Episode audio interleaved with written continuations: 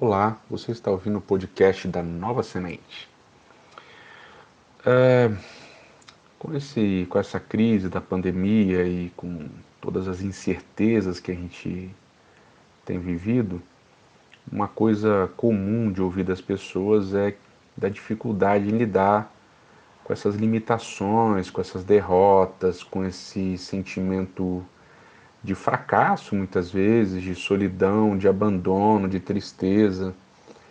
É, numa era de redes sociais e, por que não, de coaching e de superprodutividade, parece que a gente é obrigado a alcançar e viver sempre um sucesso é, gigantesco.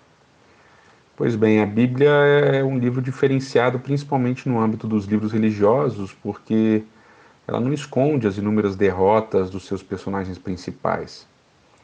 Vários deles erram, mentem, enganam, pecam, são derrotados, vivem cercados e assombrados por alguma coisa errada que eles fizeram no passado ou que estão fazendo no presente. Também tem crise de ansiedade, de desespero e frequentemente fracassam não só no seu relacionamento com outros seres humanos, como no seu relacionamento com Deus. E essa lista de, vamos dizer assim, de derrotados, ela pode incluir, para começar, só talvez os mais famosos, digamos assim, é, Adão, Noé, Abraão, Jacó, Judá, Moisés, Davi, é, Paulo, Pedro e assim por diante. E obviamente que o fracasso desses, desses personagens e as suas derrotas, elas ocorrem por motivos diversos em circunstâncias bem variadas.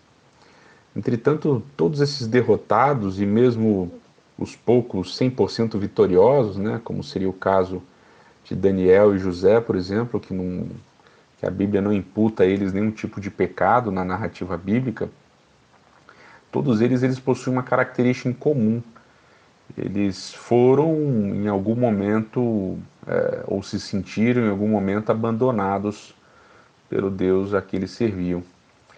É, a constatação desse fato é tremendamente impactante. De Adão em diante, todos se sentiram em algum momento abandonados por Deus. O silêncio de Deus, que a gente falou na semana passada, né, o silêncio dele, de Deus, em determinados casos, talvez passe quase desapercebido, como no caso de, de José, por exemplo. Na narrativa de José, não há nenhum tipo de contrato entre a divindade e o personagem. É, Deus não aparece para José como ele havia aparecido para Abraão, para Isaac e para Jacó, por exemplo. Em outros casos, é, o silêncio de Deus, esse, esse distanciamento de Deus, parece fruto, como a gente viu também semana passada, de algum equívoco, de alguma ofensa que o protagonista possa ter, ter cometido, como no caso de Abraão, em que Abraão experimenta o silêncio de Deus por longos anos, na verdade, quase cerca de 17 anos, é, né, desculpa, quase cerca de 13 anos depois de, se deitar com Agar né, e teria um filho, Ismael.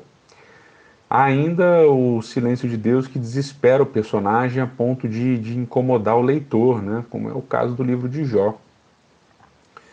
É, em alguns casos específicos, como por exemplo Israel no Sinai, o silêncio de Deus é pedido do povo.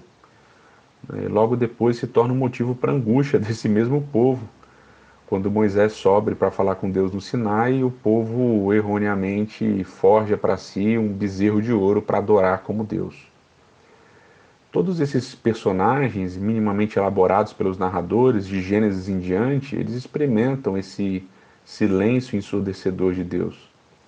Entretanto, o primeiro passo para entender o silêncio não está no silêncio, pois, como a gente viu semana passada, o silêncio pressupõe que houve algum tipo de comunicação. Assim, o silêncio divino ele é, antes de tudo, um lembrete de que Deus fala.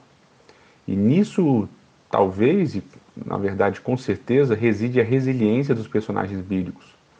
Alguns, apesar de viverem o silêncio divino, eles permanecem buscando a comunicação, permanecem dialogando, mesmo que eles não encontrem respostas. E um excelente exemplo disso é Jó.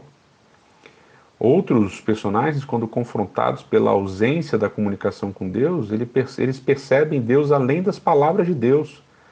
É, e eles são percebidos pelos outros também é, através de suas ações. E José é um bom exemplo disso.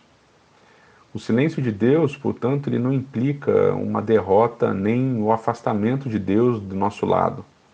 É uma realidade que todos nós, mais dia menos dia, iremos enfrentar.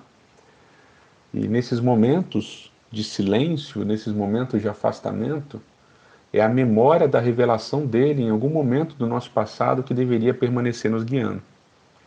Portanto, meu querido, se você está passando por qualquer tipo de, de, de experiência negativa, se você está sentindo o silêncio de Deus, o afastamento de Deus, que você possa trazer à sua memória os momentos em que Ele esteve perto, em que você sentiu a presença dele e que esses momentos te deem resiliência para suportar as provações do momento em que nós vivemos. Feliz sábado, que Deus te abençoe.